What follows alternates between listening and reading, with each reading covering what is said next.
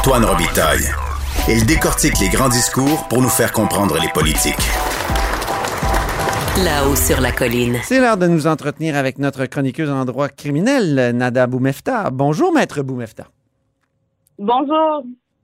Parlons du désengagement policier. Euh, ça a fait l'objet d'un reportage à Radio-Canada qui t'a peut-être un peu irrité. Nada, le désengagement, c'est quoi? C'est des policiers qui disent ne plus vouloir intervenir devant des situations euh, possiblement criminelles afin d'éviter d'être filmés puis d'être livrés au tribunal populaire sur les réseaux sociaux. Euh, que penses-tu de ce documentaire? Mm-hmm. Alors, je l'ai écouté hier avec beaucoup d'attention, surtout qu'en ce moment, on comprend que sur la place publique, il y a plusieurs débats, comme entre autres le port de la caméra par ces policiers-là, euh, imposés par leur service de police. Euh, Est-ce que ce serait donc des agents qui refuseraient le port de caméra et qui peut-être se désengageraient encore plus euh, du fait qu'ils porteraient leur caméra? C'est une question qui, est, qui est clairement euh, pertinente dans les circonstances, mais au-delà de ça... Une parenthèse, Nada, là, mais ça serait... On pourrait documenter leur non-intervention? Ça serait. Oui, exactement. Oui, exactement. Et là, ça pourrait probablement nous donner des données, mais il faudrait à ce moment-là, évidemment, évaluer comment les vidéos peuvent être arrêtées, continuer. Est-ce qu'il y a hmm. un suivi sur les, les stop and, and play, disons-le comme ça, sur la, la, machine d'enregistrement de la part du policier? Donc ça, ce sera toutes des questions à se poser très certainement, parce que là, on entend, disons-le, un cri du cœur de certains policiers qui nous disent, et je, et je cite, personne ne veut briser sa carrière pour une intervention, mais ça nous soulève aussi des questions sur mais quel est votre rôle? Si ce n'est pas d'intervenir c'est votre rôle d'agent de la paix d'intervenir lorsqu'il y a des situations qui sont criminelles où vous pensez qu'il y a une infraction qui a été commise.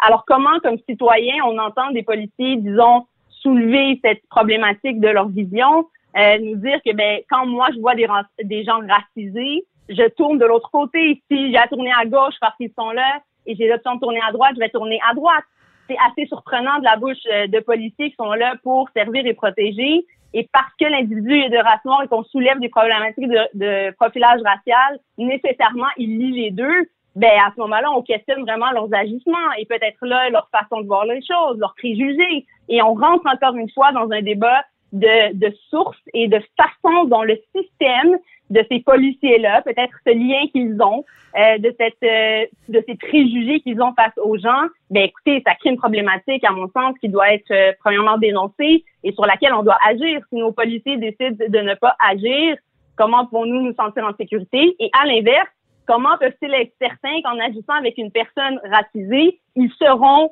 dans à l'extérieur de leurs droits et leur pouvoir politique dans l'action. Oh mon Dieu, c'est ça, soulève beaucoup, beaucoup. Mais je pense pas euh, que c'est ça leur, leur, crainte. Non, mais je pense pas que c'est leur crainte. D'après ce que je comprends, c'est que ils ont l'impression que quand ils vont faire ce type d'intervention-là, de toute manière, ils vont avoir l'air de mal intervenir ou ils vont se faire dire c'est du racisme, tout ça.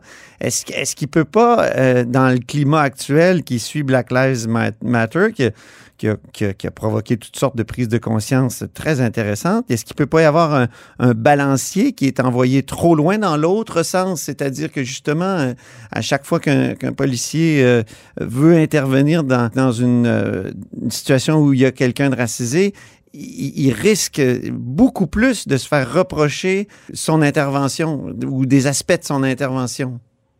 D'abord, euh, on n'a pas de statistiques là-dessus pour vous dire que c'est effectivement le cas. Revenons aux faits et ce qu'on a euh, sous les yeux et, les cas qui sont sur les réseaux sociaux actuellement.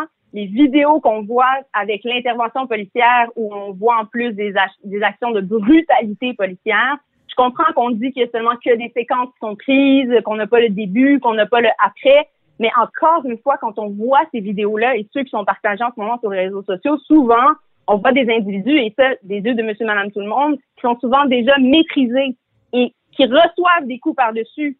Alors, quand on voit ce type de fait-là, je veux dire, après, c'est évidemment la rapidité des réseaux sociaux et du partage font en sorte euh, qu'on voit les faits et qu'il y a des commentaires, des jugements qui peuvent être posés, mais comme avocate, les faits demeurent ceux que l'on voit sur les vidéos et c'est ce qu'on rechercherait, par exemple, par le port de caméras vidéo. Maintenant, s'ils craignent qu'à tout prix, le fait qu'ils interviennent avec une personne racisée, ça va nécessairement lier à des commentaires négatifs. Encore une fois, ça me questionne euh, sur, le, la façon dont ils perçoivent les interventions avec, avec les personnes racisées qui ont besoin de, des rôles des policiers comme n'importe quel autre citoyen. et qui ont le droit d'avoir euh, des droits face à eux. Donc, même s'ils sont en train de commettre des infractions, ils ont des droits. Et en quoi cela est différent d'appliquer ces droits-là face à une personne racisée versus une personne qui est blanche. Et on le voit malheureusement, majoritairement, oui, ça dégénère dans les situations avec des gens où il y a du profilage racial ou de la brutalité policière. Mais la question devrait venir de leur part à eux comme agents d'autorité. Qu'est-ce qui déraille? Qu'est-ce qui ne fonctionne pas? Comment ça fait que ça dégénère souvent et qu'on en vient à des vidéos, par exemple, de brutalité policière? Alors, euh, ce sont tous des questionnements qui devraient, à mon avis, venir des services de police et par une meilleure formation, peut-être un meilleur contact avec les communautés, une meilleure compréhension, Est-ce une que meilleure le- façon de les aborder, par exemple. Est-ce que vous dites que le reportage était basé sur des faussetés?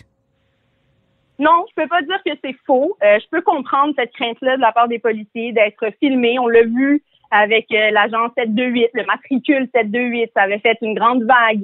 Euh, c'est maintenant devenu presque le nom qu'on utilise et même qu'on entend des gens crier derrière quand il y a de la brutalité policière ou il y a des agissements policiers. Donc oui, je peux comprendre cette crainte-là de la part des policiers, mais eux aussi, sachez qu'ils ont des droits. Et si ça en vient à du harcèlement ou par exemple même du du euh, tag sur Twitter ou du partage de leur information personnelle, ils sont protégés, ils sont en droit eux aussi euh, d'aller porter plainte et qu'il y ait des accusations contre ces individus-là qu'on peut retracer. Maintenant, du reste, euh, Est-ce qu'on auront peut s'entendre, Nada, pour dire quand même que le travail de policier, ça ne doit pas être facile actuellement? Ça, je, ça, je suis tout à fait d'accord avec Je sais que vous êtes une avocate en droit criminel, toujours très, très euh, soupçonneuse à l'égard des policiers. Pas soupçonneuse, Non? pas soupçonneuse. Je suis là pour m'assurer que le travail qu'ils font a été fait en bonne et due forme et dans Ouais. le respect des droits de tous et chacun. Je suis pas là pour dire que vous avez fait c'est pas correct, puis vous auriez pas dû enquêter, puis pas du tout. C'est leur rôle et on s'attend de ça de leur part. Mais dans leur action, leur euh, autorité policière, dans la façon dont ils doivent, je mentionne, doivent procéder dans le cadre d'enquête, ben c'est pour éviter des erreurs comme Mamadi Camara, c'est pour Ah, ben éviter oui. des erreurs euh, de brutalité policière comme, comme on l'a vu, c'est pour éviter Mm. des, des procédures, des poursuites de jeunes comme on a vu à Montréal euh, récemment pour 4 millions euh, dont M. Fernando Belton est, est l'avocat Oui, oui. brutalité policière, euh, euh, problème et séquelles mentales, physiques. Un des deux jeunes hommes avait le genou du policier sur le cou. Donc, encore une fois, ça résonne beaucoup comme l'affaire de George Floyd. Ouais. Alors, ce sont toutes des situations comme ça euh, qui, malheureusement, font en sorte que les droits sont débalancés. Et sur la scène criminelle, ben, qu'est-ce que ça donne? Ça donne de la preuve,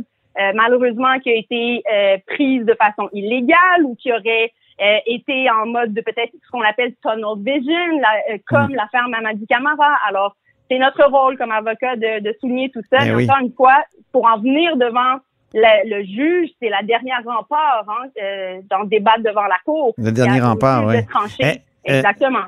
Euh, parlons du rapport Laurent, parce que c'est une autre dimension de votre travail d'avocate, euh, Nada, le, le droit, euh, j'allais dire, le- de la direction, lié à la direction de la protection de la jeunesse.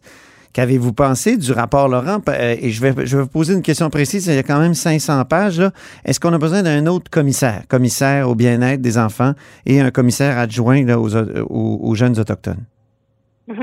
Euh, D'abord, effectivement, c'est un volet que, que je couvre dans ma pratique sur la protection de la jeunesse. Donc, tous les dossiers euh, sous la protection de la directrice de la protection de la jeunesse, donc la DPJ, Oui. euh, on se retrouve souvent devant les tribunaux pour que la Cour puisse rendre des ordonnances, s'assurer du suivi, tant de la part des services qui sont rendus à la DPJ que des euh, améliorations qu'on recherche de la part des parents ou des enfants.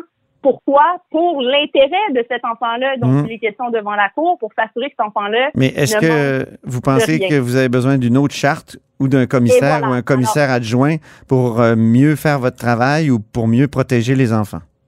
Exact. Alors maintenant, ce qu'on voit dans la réalité l'application devant les tribunaux, tous les juges partout à travers le Québec, les avocats qui sont en intervention, nous avons à cœur l'intérêt de ces enfants-là et nous travaillons euh, pour faire entendre leurs voix. Et ça, ça a été quelque chose qui a été soulevé dans le rapport Laurent, qu'on voulait donner une voix aux enfants, qu'on voulait plus les entendre. Hum. Euh, mais il y a également donc l'offre de créer une charte des droits des enfants qui n'est pas encore créée, dont on ne connaît pas le contenu et dont on verra l'application. Mais permettez-moi de faire une euh, analogie en droit criminel où on a créé une charte des droits des victimes et concrètement au criminel, son application se voit plus au niveau de l'encadrement de cette victime-là, au niveau des interventions auprès d'elle, au niveau de son droit d'être écoutée ou droit d'être représentée par un autre avocat.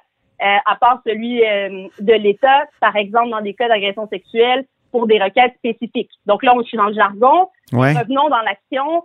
Si on en vient à des commissaires, quelles seront leurs actions? Est-ce qu'ils pourront être sur le terrain, offrir plus de services, d'accessibilité aux services, s'assurer, par exemple, que les services au niveau public, santé, euh, les enfants puissent avoir accès à des experts si c'est nécessaire pour des problèmes d'orthophonie, par exemple, hmm. ou des problèmes de toxicomanie de la part des parents, qu'ils puissent avoir accès, même en temps de pandémie, à ces services-là. Si je comprends bien déjà votre réponse, Nada, je comprends déjà euh, votre réponse à travers les, les lignes, c'est que ce serait peut-être pas utile. Ben, pas que ce ne serait pas utile. Ça, il faut toujours se dire, euh, M. Robitaille, qu'une société se doit de d'analyser puis de dénoncer. Laissez-moi vous dire que ce qui est dénoncé dans le rapport Laurent était déjà connu bien avant l'affaire des Granby et malheureusement, le temps de la création de ce rapport-là, notons qu'il y a eu la mort d'autres jeunes. Mm-hmm. On a des bébés qui ont été abandonnés dans des poubelles, des situations comme ça où malheureusement, euh, la DPJ n'a même pas pu intervenir pour sauver cet ben enfant-là. Donc, ce rapport-là, concrètement, qu'est-ce qu'il donne depuis sa naissance? Honnêtement, on va attendre de voir. Encore une fois, on parle de délai. Euh, voyons quelle action ça va avoir, quel, quel rôle auront ces commissaires-là. Est-ce que ce sera de porte-parole, euh, d'action concrète, de création de budget ou de comité pour discuter de la réalité sur le terrain. Si vous aviez à choisir, Nada, entre euh, donner un budget à un commissaire ou donner un budget à des intervenants, je ne sais pas si c'est une, c'est peut-être une question démagogique là, mais ou spécieuse, mais je vous la pose. Si j'avais tout l'or du monde.